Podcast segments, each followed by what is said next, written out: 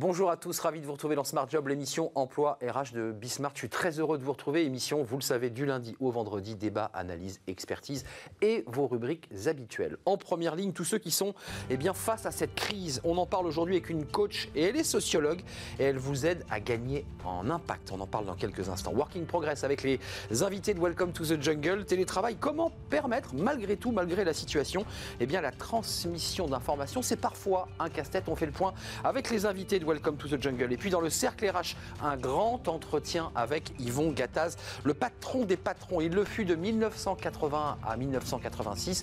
Euh, il parle d'emploi qui est pour lui la mère des batailles. Il sera avec nous dans euh, le grand entretien du cercle RH. Et puis dans Fenêtre sur l'emploi, comment négocier son salaire? Ça c'est très concret, euh, pas trop haut, pas trop bas. Le juste prix, c'est même le titre d'une émission, on en parlera à la fin avec Amélie Favre-Guittet. Mais d'abord, en première ligne, c'est tout de suite.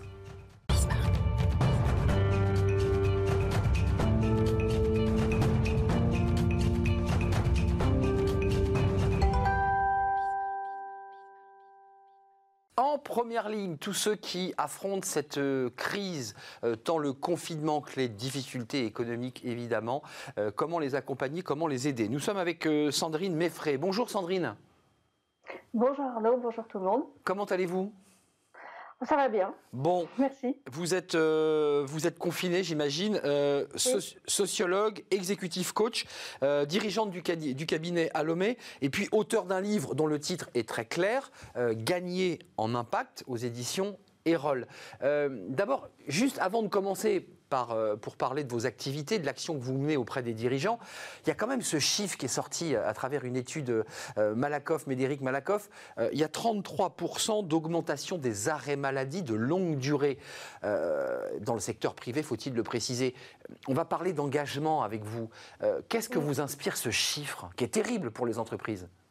Ben, Ça m'inspire que pour l'instant, si vous voulez, on n'avait pas imaginé qu'une telle situation puisse arriver, que les entreprises n'étaient pas du tout prêtes, et que ça veut dire aussi que quelque part, il y avait quelque chose qui n'existait pas, un espèce de ciment qui aurait pu euh, permettre euh, probablement à tous ces gens de, mieux supporter ce qui est en train de se passer. Ce qui est en train de se passer est très très lourd, psychologiquement et physiquement.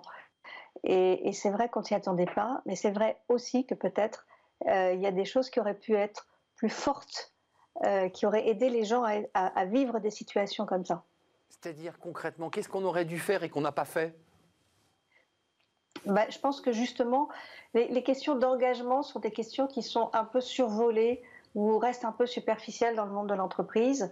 On a l'impression que, que l'engagement des gens, c'est juste le fait qu'ils travaillent euh, et qu'ils font euh, ce qu'on leur demande de faire on ne prend pas conscience à quel point ça lie l'organisation et les collaborateurs en termes de réciprocité. Euh, et, je pense que dans cette crise, il s'est passé quelque chose qui est de l'ordre de euh, de sentiment d'abandon, de, rester seul, de, ne pas comprendre ce qui se passe. Alors c'est vrai aussi que c'est aussi euh, augmenté par les, allers-retours constants euh, de l'information qu'on reçoit avec euh, les choses et son contraire. Mais dans l'entreprise aussi, on a vécu beaucoup, beaucoup, beaucoup d'injonctions contradictoires. Euh, et donc, à un moment donné, ça fait trop. vous avez créé l'Académie de l'intelligence humaine. Il y a d'ailleurs un site, hein, si on veut évidemment s'y référer. ça veut dire quoi? Ça veut dire que l'entreprise, trop longtemps, n'a été qu'un outil de production, c'est-à-dire que les hommes étaient au service d'une production et que là, par la crise euh, Covid, par le télétravail, par une forme de prise de conscience presque généralisée. On est en train de remettre l'homme au centre de, l'entreprise. C'est ça qui se passe en ce moment et qui est évidemment assez douloureux difficile à mettre en place?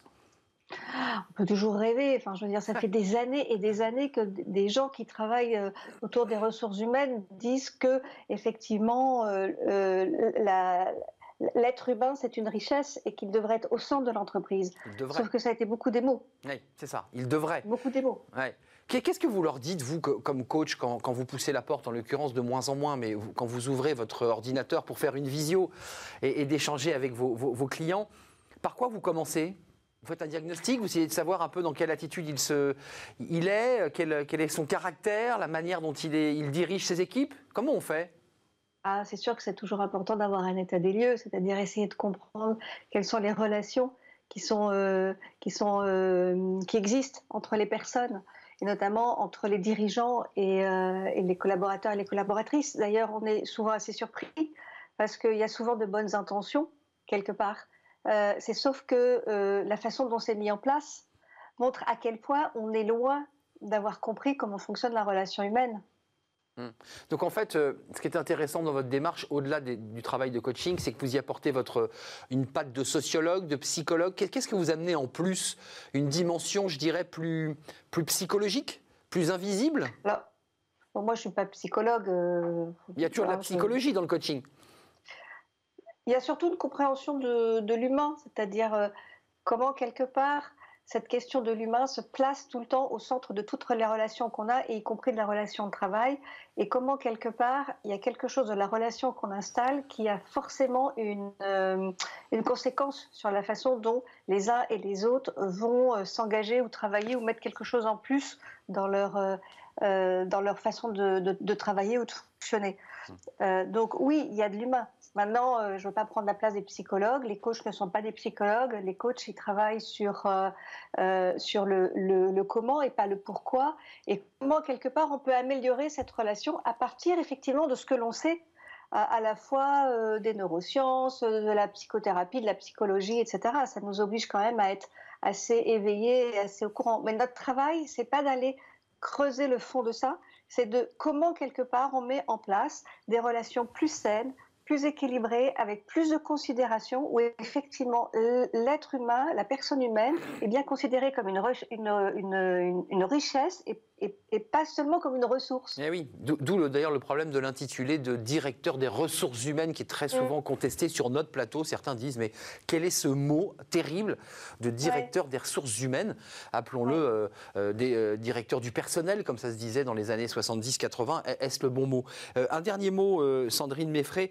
Vous parlez en, sous-titre dans votre livre Gagner en impact, on, on vient de l'évoquer, les clés du charisme, du leadership et de l'influence. Comment on fait pour armer un dirigeant, pour justement devenir un, leader charismatique. Euh, certains disent, mais ça ne s'invente pas. Ah bah, euh, j'ai pas dit que ça s'inventait, mais j'ai dit par contre que ça se travaillait. C'est-à-dire que moi, je suis persuadée que on a tous en nous-mêmes les facultés d'entraîner des gens. C'est simplement qu'effectivement, ça passe au départ par un travail personnel. C'est-à-dire que euh, ce n'est pas des trucs et astuces, c'est pas euh, faire comme ci, faire comme ça, faire un pas comme ci, dire comme ça, parler comme ça. Non, c'est quelque chose qui va chercher en soi des vraies ressources. Et en ça, je rebondis sur euh, ce que vous avez dit sur les intelligences humaines qui, nous, qui m'intéressent, c'est-à-dire comment on va chercher toutes nos intelligences mmh. pour aller vers l'autre et comment quelque part en allant vers l'autre, on va aussi solliciter ces intelligences. Et là, il y a vraiment quelque chose de personnel, d'intime qui se met en place. Et si le dirigeant ou la personne ne le comprend pas, elle ne peut pas travailler ces dimensions de, charisme qui fait qu'à un moment donné, on va amener l'autre à faire des choses, puisque c'est un peu l'enjeu du dirigeant ou du chef d'entreprise, mais aussi parce qu'il en a envie, parce que aussi il, s'y sent bien, parce que aussi il a le sentiment que la relation de, de réciprocité existe réellement. Merci. Est rarement le cas. Merci Sandrine Meffray d'être venue nous faire partager en, en visio, euh, confinement oblige, et eh bien votre, voilà, votre, votre sensation et vos techniques. Euh, gagner en impact, les clés du charisme, du leadership et de l'influence. Et puis vous êtes coach et sociologue. Merci d'être euh, venu dans Smart Job. à très très bientôt. La suite de nos programmes, c'est Working Progress. Alors vous allez me dire, on parle beaucoup de télétravail. Ben oui, on parle beaucoup de télétravail parce que vous êtes vous-même au moment où vous nous regardez, et ben peut-être en télétravail, chez vous, en train de travailler. c'est un sujet de préoccupation parce que les managers, les dirigeants se disent mais comment je gère mes équipes On en parle tout de suite avec Jérémy Cléda. Retrouvez Work in Progress au cœur de Smart Job en partenariat avec Welcome to the Jungle.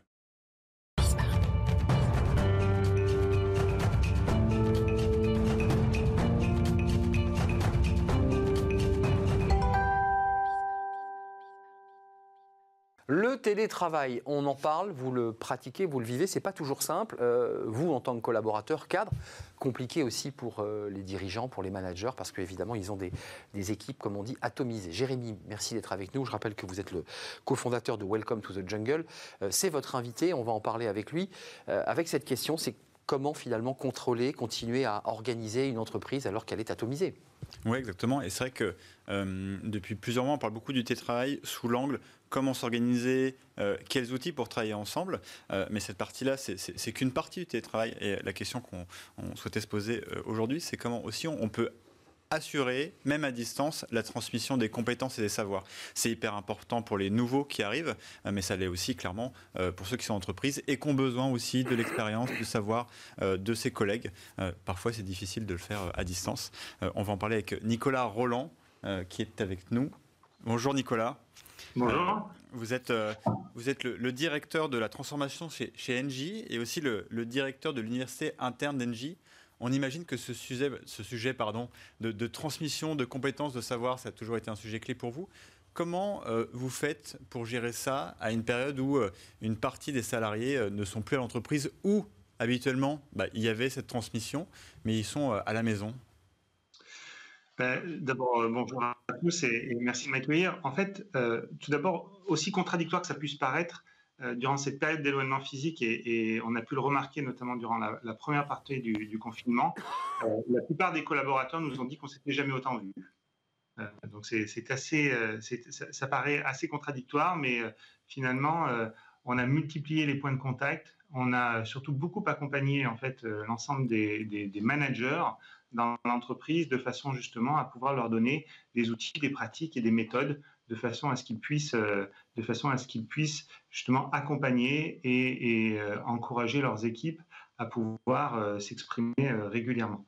Sur la transmission en tant que telle, c'est vrai que ça reste un, sujet qui est assez fort, notamment vous avez cité le cas des nouveaux entrants. alors on a bien entendu digitaliser l'ensemble de notre processus d'arrivée et, d'intégration en fait des, nouveaux arrivants, notamment la, chose la plus pratique c'est euh, on leur envoie à chaque nouveau arrivant le matériel nécessaire chez eux de façon à ce qu'ils puissent euh, pouvoir travailler. Mais aussi, en fait, on, réunit euh, régulièrement, donc on fait ça nous tous les, tous les trois mois, en fait, par vague de 200 collaborateurs, l'ensemble des nouveaux arrivants autour d'un programme que l'on a virtualisé. C'est un programme d'intégration dans lequel on explique le groupe, on explique le contexte dans lequel on est, on essaie de faire appréhender la stratégie et de faire en sorte, par des méthodes euh, virtuel de créer de l'informel de façon à ce que les gens puissent se connecter. En fait, c'est là-dessus hein, le, vrai sujet pour nous, euh, et c'est ce les leçons tirées en fait de, la première période de confinement. C'était bien que euh, l'ensemble des activités qui nécessitaient de la créativité ou qui nécessitaient de l'informel, tous ces modes projets modernes qui sont dits agiles, euh, en fait, euh, euh, ont, en fait pâti de la, de, la distance créée par le, par le digital et bien entendu par le, par le confinement. donc du coup, on a beaucoup travaillé sur ces méthodes-là. Justement, parce qu'il y, y, a plein de de types de compétences différentes. Il y a un peu ce qu'on appelle les compétences tacites. Vous savez, c'est celles qu'on a du mal à formaliser, à écrire et donc à, transmettre facilement à distance. Euh, ce qui est euh, le savoir à être, je sais pas moi, par exemple, savoir gérer euh, un client. Enfin, les, choses que les gens savent et qu'on ne peut transmettre que que à l'oral au début. Comment vous faites pour, pour gérer cette partie? Est-ce que c'est aussi le, le but de, l'université que vous avez créé en interne? Comment ça, ça fonctionne? En fait, euh, effectivement, il y a deux sujets qui sont assez problématiques euh, chez nous aujourd'hui hein, et dans le contexte. Alors, on, est chez Engie, mais je pense que beaucoup d'autres entreprises vivent ça. Euh, tout ce qui est l'opposé du tacite, c'est-à-dire l'explicite, c'est assez facile. Hein, basiquement, vous expliquer des mathématiques, on, peut le faire sans aucun sujet à distance. On a le tacite qui se compose justement de toutes ces notions qui sont de savoir-être. Euh, toutes ces notions de compréhension. Alors, chez, dans les leaders d'aujourd'hui, nous, on travaille beaucoup sur euh, la compréhension de soi, euh, quels sont justement les sujets de développement personnel que je dois avoir, mais aussi des sujets de leadership, savoir appréhender ces nouveaux mondes, ou tout du moins cette incertitude continue finalement dans laquelle on fait face aujourd'hui, nécessite de, manipuler en quelque sorte certaines compétences qui sont des compétences, ou tout du moins les maîtriser, euh, qui sont des compétences qui sont assez, euh, assez euh, tacites. Et puis on a le deuxième sujet qui est dans la digitalisation, qui est l'opposé, qui est le geste technique, c'est-à-dire comment on arrive à faire en sorte que par le digital, on soit en capacité de maîtriser des gestes Hein, si je vous apprends euh, à taper euh, avec un marteau sur un clou, si je vous explique comment le faire, que je tiens le marteau avec vous et que je vous explique comment faire, c'est une chose. Si je vous l'apprends virtuellement, ça sera un peu plus compliqué. Donc du coup, en fait, euh, on a travaillé sur, sur ces deux sujets-là.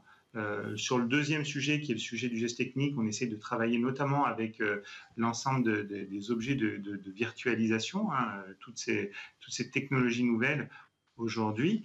Et puis, euh, sur les sujets en fait du leadership, eh ben, on arrive à travailler euh, par euh, de la simulation, par des entraînements virtuels, en créant des petits groupes. Donc, on travaille, peut-être pas nécessairement travailler sur les outils, mais on travaille beaucoup par petits groupes en virtuel, des groupes réguliers qui font que on est en capacité justement de, pouvoir faire apprendre des, ou maîtriser des nouvelles compétences tacites. Euh, Nicolas Roland, là on vient d'évoquer des éléments techniques parce que NJ c'est évidemment un, des back-office, de, services marketing, des, gens dans des bureaux, puis c'est aussi des ingénieurs, c'est aussi des gens qui, produisent, qui fabriquent. Un mot quand même sur l'engagement des collaborateurs. Est-ce que vous êtes inquiet quand vous voyez ce chiffre? Je l'ai cité au début de l'émission 33% d'augmentation des arrêts maladie longue durée, c'est-à-dire des arrêts de plus d'un mois qui ne sont pas liés euh, au Covid. C'est-à-dire que les, salariés qui s'arrêtent disent euh, je m'arrête parce que je me désengage, je m'arrête parce que j'ai mal au dos, je m'arrête parce que je suis fatigué. Est-ce que c'est une inquiétude chez vous, chez Engie? Alors, le, je, vais, reprendre à deux temps. La première question, c'est une préoccupation, c'est-à-dire qu'on se préoccupe beaucoup aujourd'hui euh, de la santé des salariés et beaucoup plus dans cette, beaucoup plus dans cette seconde vague que, dans la première, dans le sens où on s'aperçoit que dans cette seconde vague, beaucoup de collaborateurs euh, mettent en avant finalement euh, une certaine inquiétude. Alors, elle est liée au fait que euh, c'est la deuxième fois, qu'on ne sait pas s'il va y avoir une troisième ou pas. elle est liée au fait que la première fois, était, il y avait une sorte de, de, préoccupation, mais tout le monde vivait la même chose. Il y avait cette sorte un peu d'excitation de, se retrouver dans cette situation qui était totalement inconnue.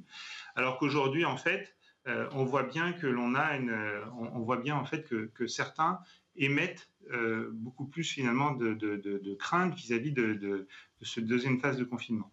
Donc, on travaille beaucoup, on a, mis en place des cellules, on a mis beaucoup en place de cellules de, support psychologique et, d'aide. Donc, les collaborateurs sont en capacité de pouvoir appeler les, ces services-là.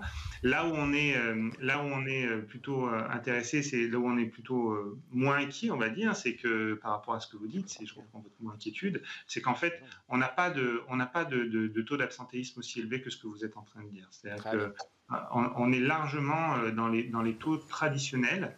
Euh, on a quelques équipes euh, qui effectivement sont plutôt dans une logique de chômage partiel parce que leur activité sur site est, arrêtée, parce que les, nos clients sont à l'arrêt, donc en fait, techniquement parlant, on est à l'arrêt. Mais sur, sur, le, sur le bien-être des, des, collaborateurs, ça a toujours été notre priorité. C'est pour ça qu'on a beaucoup accompagné les managers euh, c'est ce que je vous disais en introduction, on a beaucoup accompagné les managers pour qu'ils soient beaucoup en proximité avec leurs équipes et qu'on soit en capacité collectivement de pouvoir, euh, de pouvoir sentir ça. Et, justement, ce on, en parlait, est-ce qu'aussi une manière de, combattre ce risque qui est un peu omniprésent en ce moment, c'est pas justement d'investir dans le développement des équipes? On sait que d'avoir le sentiment de grandir, c'est un sujet de rétention énorme pour l'entreprise. Est-ce que bah, pour vous, est-ce que c'est le cas? Est-ce que ce n'est pas l'occasion, encore plus à distance, ben, de redoubler d'efforts sur la formation des gens, leur donner le sentiment que ce n'est pas des moments perdus? En fait, exactement. Alors, personnellement, personnellement, j'ai jamais considéré que c'était des moments perdus. J'espère que parfois, chez soi, chez soi, on peut être un peu désemparé par ce qui se passe. Oui, oui, non, je suis tout à fait d'accord. Je parlais de la formation, c'est pas des moments perdus. Non, le, sujet de la formation a été vraiment au cœur de, nos préoccupations. Hein. D'abord, on s'est donné un, objectif assez ambitieux de se dire que d'ici à 2030, on sera en capacité de mettre en place un système qui nous permettra de former 100% de nos collaborateurs à minima une fois dans l'année. Donc, c'est-à-dire donner la chance à chaque collaborateur de pouvoir avoir droit à une formation une fois par an. Euh, et là, en fait, on a créé un événement euh, de façon à justement euh, donner l'appétit aux gens d'apprendre. Hein. Notre vrai sujet, c'est de développer cette culture de l'apprentissage euh, pour permettre à la fois de leur développer leurs compétences techniques et la nécessité de s'adapter aux évolutions de nos, métiers, et puis aussi faire face à cette, à cette crise qui est un peu imprévue et, inconnue. Et donc, on, a développé un événement qu'on a appelé le Learning Festival, euh, qui était justement pour donner euh, la nomination, enfin le nom, l'utilisation du nom festival avait pour but aussi de donner un peu de, fun dans, cette approche-là. on a beaucoup travaillé justement sur l'événementiel pour créer quelque chose qui pouvait donner justement envie aux gens de venir et qui était donc accessible. Merci. Ah, ah. Merci Nicolas. votre événement, une date avant de nous quitter, très court s'il vous plaît? Ah bah, l'événement est passé, en fait. Euh, il est passé, il était du, au début du mois d'octobre. Et le prochain, c'est début du mois de février. Début du mois de février, voilà. Merci Nicolas Roland, directeur NJ Corporate, en charge de la transformation et de NJ Université. University. Euh, merci d'être venu sur le plateau. C'est la suite de nos programmes Travailler demain. Et on reste, vous allez le voir, sur le même sujet avec une entreprise, cette fois-ci, qui accompagne Jérémy. C'est tout de suite.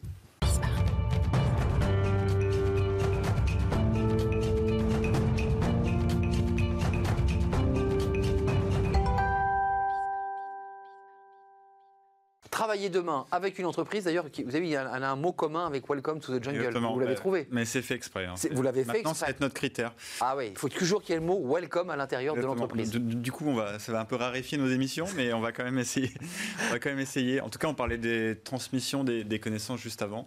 Euh, justement, c'est le, c'est, même l'impératif hein, de la société Thank You and Welcome. On est avec Dorothée de Crop. Bonjour. Bonjour. Euh, vous en êtes la responsable des partenariats de la communication. Oui, exactement. Et, justement, hein, c'est ce que vous dites, en tout cas sur votre site, c'est ce que dit l'entreprise, la transmission des savoirs et le partage d'expérience, c'est ce qui fait la réussite euh, de l'entreprise. Comment ça, vous, euh, bah, vous permettez aux entreprises déjà d'en prendre conscience? J'imagine que certaines ne euh, partagent pas ce constat de base et comment vous les aidez sur ce sujet? Alors la transmission, c'est très simple, c'est ce qu'on fait tous les jours sans, sans y penser. C'est le fait de transmettre un savoir, une expérience à son voisin, ses enfants. C'est probablement une des activités les plus, les plus vieilles du monde, euh, l'oralité.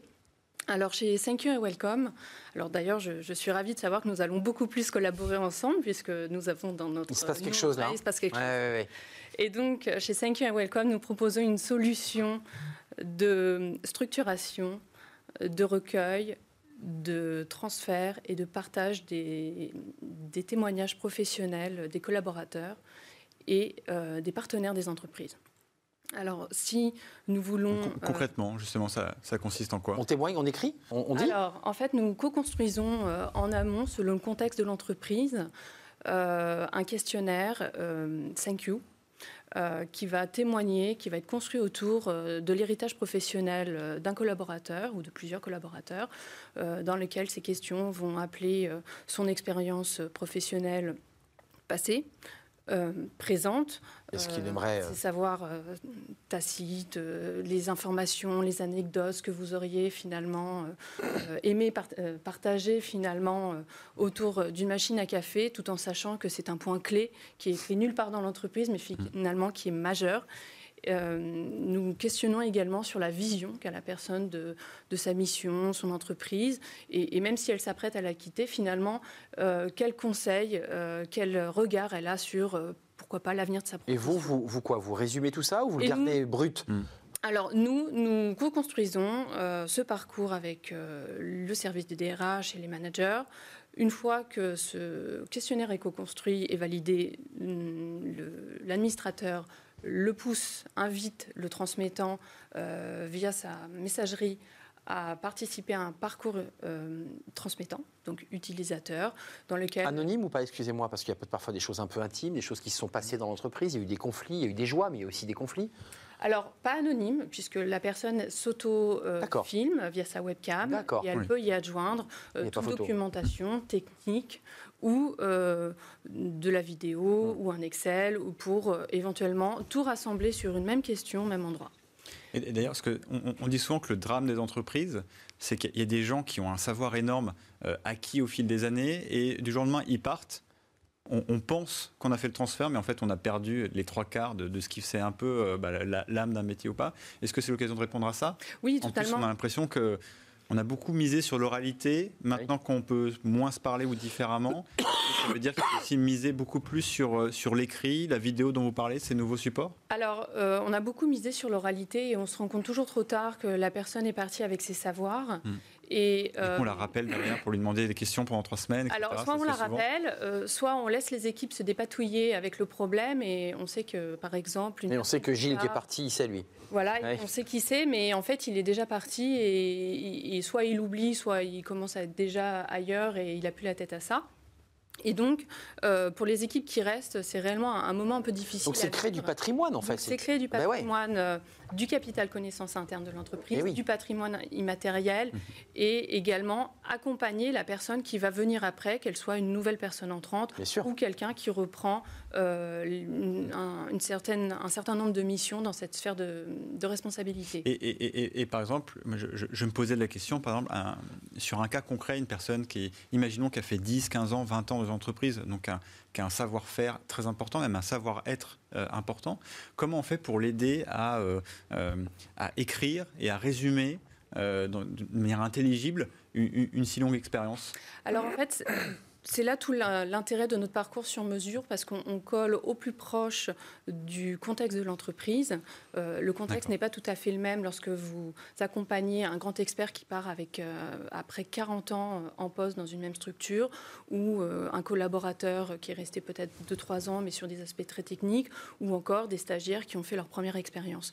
Donc c'est pour ça qu'on a un parcours adapté sur mesure nous avons des, banques de données de, questions qui sont construites dans une démarche heuristique et également en, réponse à l'expérience euh, en ressources humaines de l'équipe. Et euh, nous collons au plus proche euh, de ce que souhaite l'organisation et de son besoin. Mmh. Très intéressant. un petit mot sur votre société. Combien de collaborateurs aujourd'hui? Alors aujourd'hui, trois collaborateurs. Euh, un collectif de bienveillants qui nous accompagnent, euh, des équipes dans des grandes écoles qui nous soutiennent également et qui, interagissent avec nous euh, sur un certain nombre de cas d'usage. Et puis, on va progresser très vite, Je d'autant qu'on est plein dans le, plein dans le, contexte. bah oui. Très lié à ça, oui. besoin de conserver, besoin de transmettre. Besoin de transmettre et, aller au-delà de ça, c'est-à-dire créer de, remettre l'humain au cœur du digital, créer des interactions à distance, créer de la proximité à distance mmh. grâce à nos questionnaires, mmh. grâce à la vidéo. Et, que le digital ne soit pas un frein, mais au contraire un accélérateur, puisque c'est ce que vous portez. C'est exactement ça. Merci Dorothée de Crop, responsable pour le partenariat et communication de Thank You and Welcome. Bah, welcome, évidemment, puisque vous partagez ce, nom. Merci à Jérémy, à Jérémy, Cléda de Welcome to the Jungle. Merci à vous, Dorothée, d'être venue sur notre plateau. La suite de notre programme, c'est le Cercle RH. C'est un débat aujourd'hui, non, c'est un grand entretien avec euh, le patron des patrons. Il le fut de 80 à 86. Son fils le fut, lui, à la tête du MEDEF. Nous accueillons dans quelques instants Yvon Gattaz. Il sort un livre, L'emploi, l'emploi, l'emploi, et il nous fera partager évidemment son regard sur cette euh, crise euh, Covid et sur l'économie en général. Restez avec nous, c'est dans quelques instants. Après cette pause.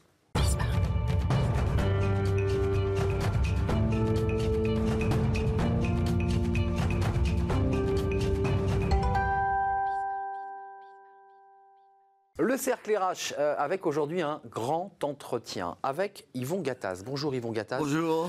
Pour ceux qui ont moins de 20 ans, ben, on va vous présenter dans le détail, mais pour les chefs d'entreprise, vous êtes une figure du, du patronat français.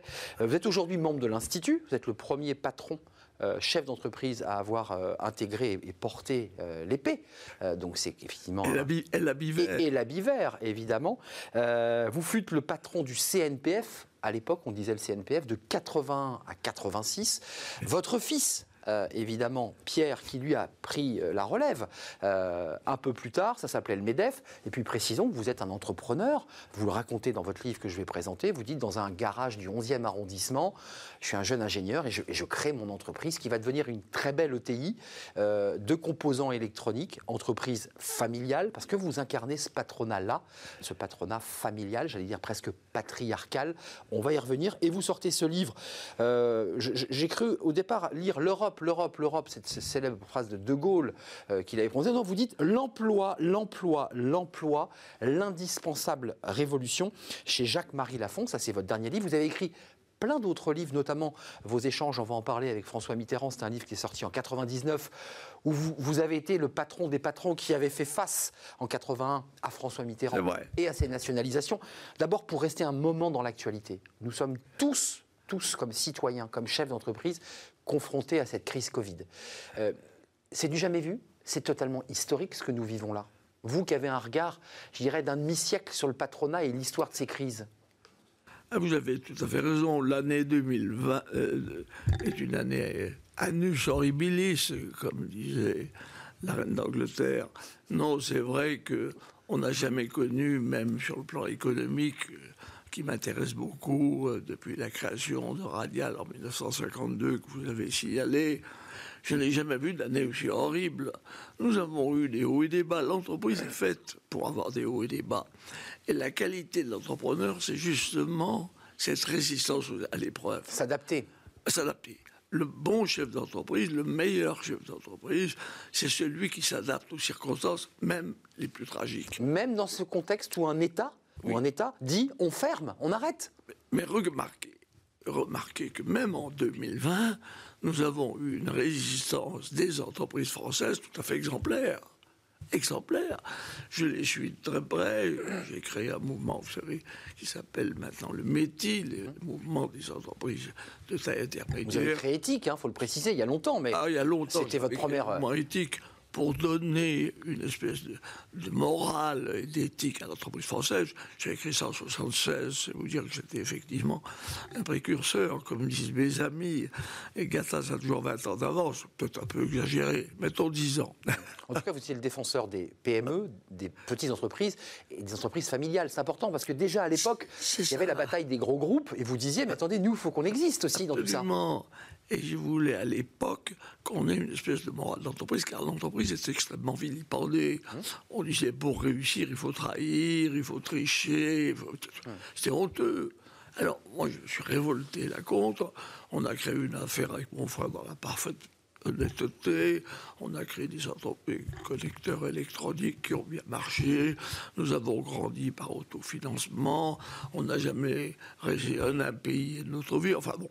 Mais est-ce que chez vous, il y a une inquiétude quand vous voyez le monde? Là, je parle de la planète et évidemment en faisant un focus sur la France vous vous dites on est quand même dans une situation délicate, ou vous pensez à travers votre histoire, votre expérience, qu'on a cette résilience, qui est un mot un peu galvaudé, mais on, a cette capacité, chef d'entreprise, à relever le défi, ou est-ce qu'on ne va pas le relever? Tout à fait, tout à fait. On va le relever magnifiquement. Magnifiquement. Non, non, les entreprises françaises sont des entreprises extraordinaires. Elles se sont recroquevillées dans leurs coquilles. Elles ont fait le gros dos, euh, comme le hérisson. Elles ont euh, évité au maximum de licencier. Vous savez, il y a dans les entreprises, et surtout dans les entreprises ETI familiales, il y a un esprit de famille qui règne. Il y a un attachement jamais avoué oui, des entrepreneurs avec leurs salariés. Et ils font tout pour les conserver dans les périodes difficiles.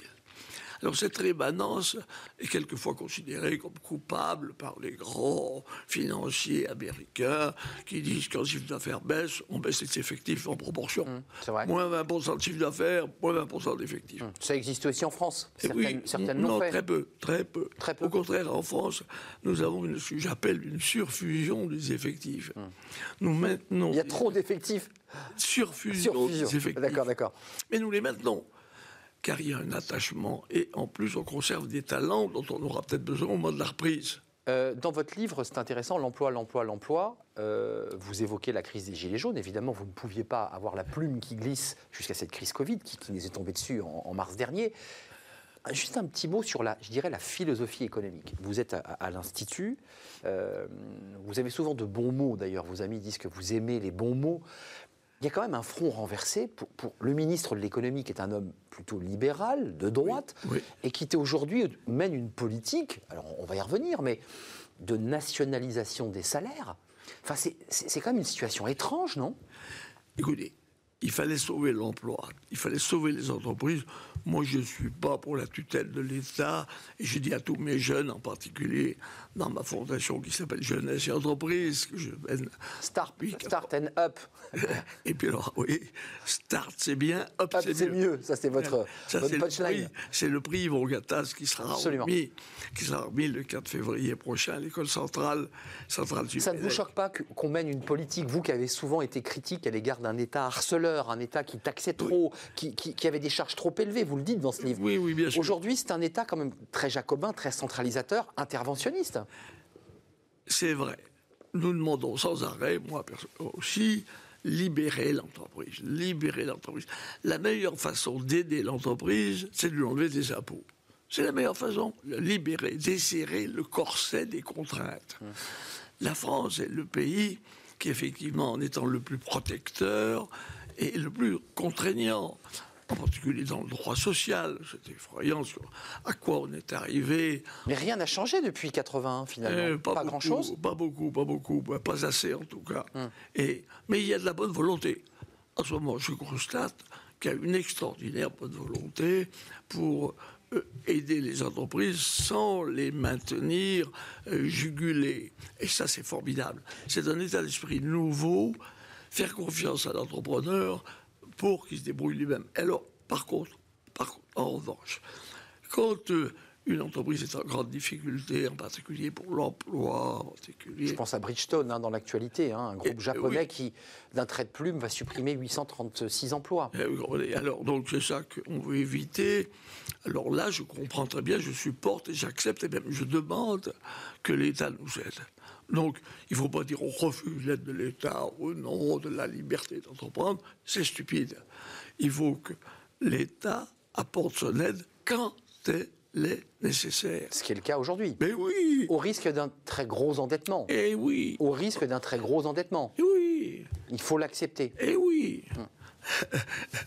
Vous savez, pour les jeunes, par exemple, nous, nous, disons à tous les jeunes, en particulier à Jeunesse Entreprise, n'acceptez pas l'assistanat. Hmm. Vous, l'évoquez longuement dans ce livre. Eh, mais oui. Euh, un travail mérite salaire, un salaire mérite travail. Tout salaire mérite travail. C'est ma devise que j'ai lancée il y a déjà 25 ou 30 ans. Je la martèle. Tout salaire mérite travail. Donc vous dites que notre modèle est trop et quoi euh, Contre l'assistanat. Il n'y a rien de pire, vous savez, qu'un jeune assisté qui n'a pas envie de travailler.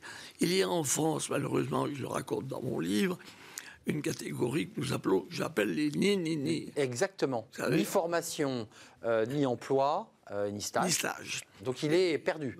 En, anglo-saxon, on les appelle les NIT. Or, ces jeunes, c'est dramatique. On ne sait pas combien ils sont. Hum. On ne sait pas, où ils sont. Hum. On ne sait pas ce qu'il faut. On ne sait pas comment ils survivent. Ils ne se manifestent pas. Ils ne s'inscrivent même pas pour l'emploi. Les ni-ni-ni. Ça, c'est le halo le plus négatif du chômage. Une génération perdue, une génération sacrifiée. Une génération perdue. On ne sait pas comment on pourra les rattraper. Euh... C'est ni ni ni, il faut qu'on s'en occupe. C'est un des points principaux de ce livre. De, mon livre, l'emploi. C'est la jeunesse hein, dont vous parlez. Pas du haut de vos 95 ans, je peux dire votre âge, oui, vous vous, vous, tournez vers ces jeunes et vous dites euh, devenez, soyez entrepreneur, prenez votre destin en main. C'est ça que vous leur dites. Écoutez, je prône la création d'entreprise depuis toujours, euh, depuis que j'ai créé moi-même cette entreprise radiale avec mon frère Lucien en 52. Après, je me suis mis à, Paris, hein, dans le 11e, c'est ça hein? Et oui. Alors, euh, j'ai écrit le premier livre, vous savez, sur la création d'entreprise qui n'a jamais existé. Le tout premier livre, Les hommes en gris. Écrit en 69, il est sorti en janvier 70, et c'est un peu le, la plus petite Bible de la création d'entreprises nouvelles par des jeunes. Dans, votre livre, vous parlez de l'emploi. Vous, vous, dites qu'il y a évidemment un énorme effort à faire en matière de formation, encourager les jeunes à pouvoir prendre le chemin de la création d'entreprises. Tout à fait. Euh, vous dites d'ailleurs, c'est assez paradoxal, il ne faut pas pointer les jeunes du doigt, parce qu'ils sont assez entreprenants, ces jeunes. Ils ont envie de créer leur boîte. Mais oui. C'est intéressant, ça. Euh, On a souvent tendance à pointer les jeunes du doigt. Alors, c'est ça le mystère. Et vous avez raison de l'aborder, je vous en remercie. À la vérité, en France, on a longtemps cru pendant des décennies, peut-être des siècles, qu'on ne pouvait avoir des postes intéressants qu'en fonction des études qu'on avait faites. C'était l'intelligentsia, mais les études, ça relève des qualités psychologiques, de réception, c'est-à-dire vous êtes apte, vous avez les quatre vertus de réception, la, compréhension, l'analyse, la, la, les choses bien, et la mémoire. Mm. Et avec ça, vous êtes premier à tous les concours. Et après, avec ça, on vous dit, vous êtes capable de diriger toutes les entreprises. C'est faux. Les qualités. Qu'est-ce qu'il faut en plus alors? Les qualités principales pour être créateur et dirigeant d'entreprise, ce sont les qualités d'émission, les, les inverses, l'inverse. Mm c'est l'imagination créatrice. La, qualité d'échange. La résistance à l'usure, le, le- le- le travail en commun, le charisme, l'autorité naturelle, Vous pensez que vous portiez tout ça, vous? Le goût du risque, le goût du risque, et le bon sens. Vous l'aviez tout ça, Yvon Gattaz? Parce que je précise pour ceux qui nous regardent, vous avez été le patron du CNPF. On parlera de François Mitterrand. Je veux vraiment pas qu'on se quitte sans qu'on en ait parlé. Mais vous avez fait central, vous êtes un ingénieur. Oui, oui, alors moi je suis... euh, non, non, mais c'est justement ce qui me permet... C'est intéressant. Ce qui m'autorise de Ben oui. dire, mes confrères qui ont fait des études supérieures comme moi devraient avoir la modestie de reconnaître que ça ne sert à rien, ou presque rien. Si ça apprend à apprendre, c'est déjà pas mal. Mais non, ça apprend à apprendre. c'est oui, c'est énorme. Mais c'est pas suffisant, c'est nécessaire, mais pas suffisant. Un petit focus sur les gilets jaunes. Vous l'évoquez dans ce livre. Euh, Vous démarrez votre analyse en disant la chose est très simple. Les chefs d'entreprise étrangers, lors d'un colloque, puisque vous-même vous êtes dans cette salle et vous êtes interloqué par les, qualités euh, que tous ces chefs d'entreprise étrangers disent, mais que du bien de la France. Vous vous levez, vous, vous posez une question, vous, vous reposez la question. Est-ce que vous n'êtes pas un peu obséquieux, un peu poli? Et on le vous dit, non, pas du tout chapitre suivant, les gilets jaunes, la contestation euh, du pouvoir, d'un système, et vous dites en creux que vous ne comprenez pas bien ce qu'ils veulent, puisque d'un côté on a des entreprises performantes, une économie dynamique, et de l'autre on a ces, gilets jaunes que vous n'appelez pas d'ailleurs les, les gilets jaunes, euh, des personnes qui manifestent. Comment vous l'expliquez finalement ce, ce décalage ou cette incompréhension? Écoutez, en fait, c'est pas tout à fait une incompréhension. Les motifs d'incompréhension, les motifs de frustration sont innombrables dans tous les pays, et en particulier en France. Si on veut les cumuler depuis 50 ans, on va tous être horriblement mécontents. Nous pourrions même être des aigris, des revanchards. Or, ce qui est, bah, paraît curieux, c'est cette cristallisation. Qu'est-ce qui s'est passé en novembre 2018 pour que, pour un problème, Tout explose. le prix de l'essence et la vitesse limitée sur les routes, C'est vrai, il y avait les 80 km/h en effet. déclenche, déclenche une marée L'Arc de Triomphe, hein, vous hostile citez. hein, euh. et qui permettent à des voyous euh, d'aller casser l'Arc de Triomphe. Écoutez, non, c'est pas croyable. Nos amis étrangers ne le croient pas. Quand je raconte ça à des amis et des chefs d'entreprise étrangers, ils me disent, mais non, ils, Ils vous disent, mais c'est- pas France- possible. Ce que vous nous ouais, racontez, c'est pas possible. Et ce que pourtant, vous si. nous racontez n'est pas possible parce que dans notre pays, on a la même somme de- de- de- de- d'inquiétude. Pourquoi ça s'est brutalement cristallisé? Vous savez, le fameux catalyseur. Quel était le catalyseur? C'est-à-dire le cristal qui tombe dans le bain et qui fait coaguler le, le métal. Ah, C'est l'ingénieur qui parle. C'est l'ingénieur qui parle. Eh bien, ce catalyseur, moi, je ne l'ai pas trouvé. Je n'ai pas compris comment des futilités, enfin, ou des mesures anodines, ou presque, qui d'ailleurs par la suite ont, été, ont disparu, ont, provoqué cette- créé cette en- une marée pareille. Alors, vous allez me dire, les philosophes me répondent, mais la révolution, ça a été pareil. En 89, c'était pas les 89 qui compte, c'était l'accumulation Exactement. eh oui, depuis des décennies, peut-être même des siècles. Alors vrai que nous avons eu tort de ne pas répondre pendant 50 ans à des euh, préoccupations qui semblaient futiles et qui en fait étaient essentielles. Mais l'irruption du volcan est, est quand même inattendue. Ces gilets jaunes, ce sont, cette parenthèse s'est fermée après des mois et des mois de violence. Le Covid est arrivé. Vous dites dans votre livre, la seule solution pour créer de l'emploi, c'est de créer des entreprises. Et bien sûr. Non, parce que c'est un sujet qui va nous amener à François Mitterrand, puisque vous avez eu face à vous un homme accompagné des communistes qui nationalise, qui dit il faut créer de l'emploi public. Vous, vous dites non, il faut créer des entreprises. Et oui, j'ai une petite phrase type, ce qu'on appelle des gathasismes. Et j'ai un gathagisme bien connu depuis très longtemps. Il y a les raffarinades et les, les c'est ça. C'est ça. Les, ma multiplication des emplois passera par la multiplication des employeurs. Donc, Parce que qu'il n'est pas aussi évident que ça. hein. c'est pas si évident que ça. Et il faut créer des employeurs. Et moi, je me bats depuis 50 ans pour créer des employeurs, par bonheur, par bonheur. Je suis relayé par énormément de bonne volonté, des gens aujourd'hui remarquablement intelligents et motivés, qui vont dans le même sens. Alors, euh, moi, je crée un prix, euh, on en a parlé tout à l'heure. Sur ces jeunes, ces start-up. Enfin, Voilà. start, c'est- bien, up, c'est mieux. Voilà. Non, mais je leur dis parce que c'est un prix que vous remettez. Et vous tenez beaucoup. Mais oui, le 5 février à l'école centrale Supélec, mais qui a beaucoup de candidats. Et nous brouillons dans les candidatures, puisque je suis bien sûr membre du jury, nous voyons des candidatures absolument magnifiques. Et donc des futurs chefs d'entreprise oui, et chefs d'entreprise d'entreprise. créateurs d'emplois. Qui vont réussir et Euh, vont créer. Le, le- le test même de la réussite d'une entreprise, c'est bien sûr l'augmentation de son chiffre d'affaires, c'est évident, mais surtout, à mon avis, la création D'emplois. et le prix.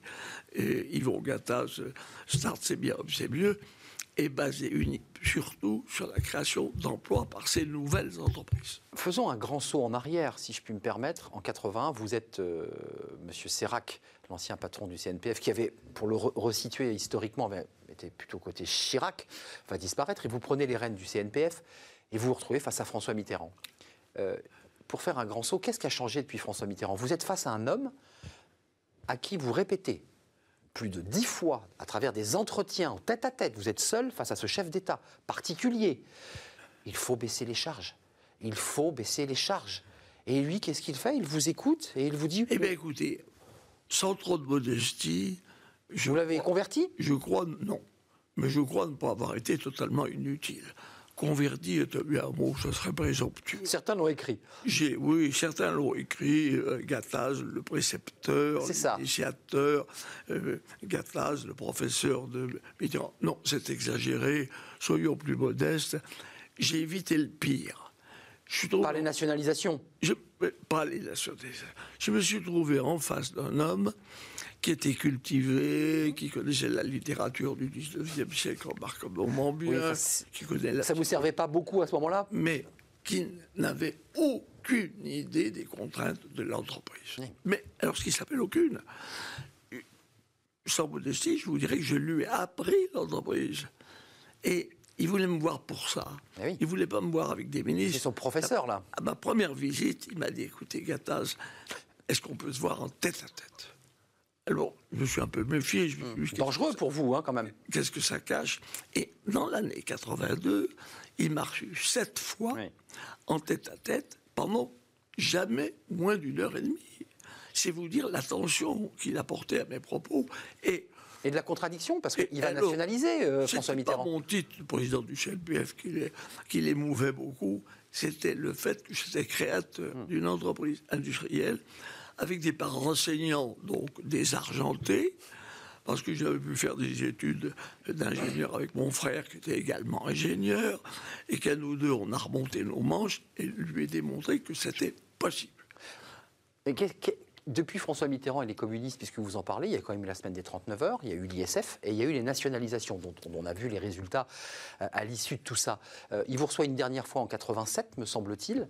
Euh, et là, vous dites dans le livre qu'il a un peu, vous, dites qu'il a changé, qu'il a, évolué. Lui aussi, il a été traversé par ce qu'il a vécu. Je crois je crois vraiment qu'il m'a écouté, et peut-être quelques autres également, mais il m'a vraiment écouté et il a atténué les mesures stupides qu'il avait prises avec le programme commun de la gauche. Il a pris le programme des communistes. Alors, Prisonnier de son programme commun. prisonnier. L'année 81 était une année catastrophique pour les entreprises françaises, pour l'économie française. Nous en payons encore 20 des Vraiment? après. Ah, mais oui Mitterrand a été ravageur et a foutu l'économie française par terre. N'est-ce pas? J'ai fait plusieurs livres là-dessus, dont un qui s'appelle Mitterrand Oui. et les patrons. Exactement. Euh, Je suis peut-être un peu trop sévère, vous me direz, mais je dois avouer, je dois avouer qu'il m'a écouté avec une grande attention. Vraiment. C'était pas du, c'était pas pour dire j'ai reçu Gattaz. Il m'écoutait vraiment, vraiment. Et la meilleure preuve, c'est qu'à à la réunion suivante, il me disait souvent, dites donc, mais le mois dernier, vous m'avez pas dit tout à fait ça. Il Il suivait avec précision, bien avait- sûr. Oui, il avait une mémoire phénoménale. Non, c'était un homme d'une intelligence extraordinaire, d'une adaptabilité Oui. reptilienne. Reptilienne.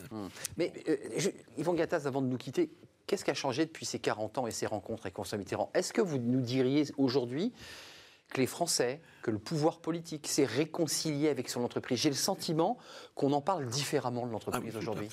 Fait. Moi, je dois dire. On l'aime, on aime plus son entreprise. Ah, Avant, c'était oui, un suceur de sang. Aujourd'hui, l'entreprise est crée de l'emploi. Il y a des progrès immenses qui ont été faits. Je dois saluer le dernier gouvernant euh, qui vraiment ont compris et comprennent. Vous parlez d'Emmanuel Macron L'entreprise Macron, le maire, ce sont des gens de haute qualité qui ont vraiment, à mon avis, compris l'entreprise. Le chômage baissait, faut-il le rappeler, avant la crise Covid? Le chômage était en baisse Je voudrais maintenant les convaincre. Ah là, encore, vous êtes de nouveau reparti sur votre cheval? Ce qu'ils n'ont pas tous compris, c'est l'impératif number one de l'emploi. Oui, vous dites qu'il y a un vrai danger, je dirais, mais euh, endémique, sociologique, presque structurel, de créer un emploi de masse qu'on n'arrive pas à résorber. Pourquoi, en quelques mots? Eh bien, en deux mots, si vous voulez, l'emploi, premièrement, il est peu connu. Le mot emploi est très peu employé. On a vu une petite enquête privée qui dit que lorsque les politiques emploient 100 fois, le mot inégalité étant à la mode. Mais ils n'utilisent que. Oui, Ils emploient 10 fois le mot chômage parce qu'il est tragique, et une fois le mot emploi. Qui est le mot positif. Qui est pourtant positif. Or, moi, je voudrais au contraire pousser le côté positif de la médaille, l'emploi, l'emploi, l'emploi. C'est la baisse des charges qui passe par la création d'emplois. Vous êtes toujours sur ce message en disant oui. baisser un peu plus les charges. On est à 44,3. Mais bien sûr, il faut, je vous l'ai dit, libérer l'entreprise, ça libérera les emplois. Euh, le bruit court que l'entreprise ne pense qu'à une chose, réduire ses effectifs. Alors pourquoi? À cause de la productivité et de la euh, compétitivité internationale. Productivité, c'est partiellement vrai, parce que Jean Fourassier effectivement bien mis la valeur ajoutée au numérateur, mais il avait mis les heures travaillées, l'emploi, au dénominateur. Donc c'est une simplicité publique. Vous achetez, vous êtes américain, financier, vous achetez une entreprise en France. Si vous diminuez l'emploi du dénominateur, bah vous faites monter, la fraction. Évidemment. on vous dit, monsieur, vous êtes un très bon gestionnaire parce que vous avez acheté une entreprise qui avait Les cost killers, on les appelait. On les appelle toujours d'ailleurs. Les killers. Alors, donc, il y a la productivité, qui est un indicateur euh, un peu perfide. Et puis, alors l'autre, qui est, on n'y peut rien, c'est la compétitivité internationale. C'est des compétitions entre pays. Quand vous êtes en face d'un produit japonais ou surtout chinois euh, qui a la même qualité mais qui est beaucoup moins cher. Fabriqué avec une main-d'œuvre bon marché. Bah oui, bien sûr. Vous perdez le marché. Donc vous êtes obligé de vous adapter. L'entreprise est prise dans une sorte d'étau très difficile et elles ont beaucoup de mérite lorsqu'elle crée des emplois et lorsqu'elle garde des emplois. C'est ce qui se passe en ce moment et je les félicite. Euh, message positif aujourd'hui sur notre plateau avec Yvon Gattaz. Euh, je n'ai pas précisé, lisez ce livre. D'abord, la, couverture de ce livre est très belle, si je peux me permettre. Ah bon? C'est une très jolie couverture avec une peinture. Euh, et vous avez écrit employeur, c'était très, très intéressant. Je voulais vous remercier d'être venu. Employeur, membre de l'Institut. Et je vous comparais tout à l'heure en, coulisses, mais je vais le dire à l'antenne, aux Jean d'Ormesson. ce qui est Jean d'Ormesson à la littérature, ben, vous l'êtes, vous, au monde de l'entreprise, à l'entrepreneuriat vous y tenez beaucoup. Merci Yvon Gattaz, l'emploi, l'emploi, l'emploi, l'indispensable révolution. C'est votre livre et puis c'est votre histoire. Lisez les autres livres d'Yvon Gattaz qui racontent aussi des moments de notre histoire économique. C'est bientôt la fin. Yvon Gattaz, vous voulez rester avec moi encore quelques instants. Fenêtre sur l'emploi. Alors on vient des choses très concrètes de l'ancien euh, chef d'entreprise que vous avez été. Euh, comment négocier son salaire? Bah oui, c'est souvent un sujet un peu difficile. On en parle tout de suite.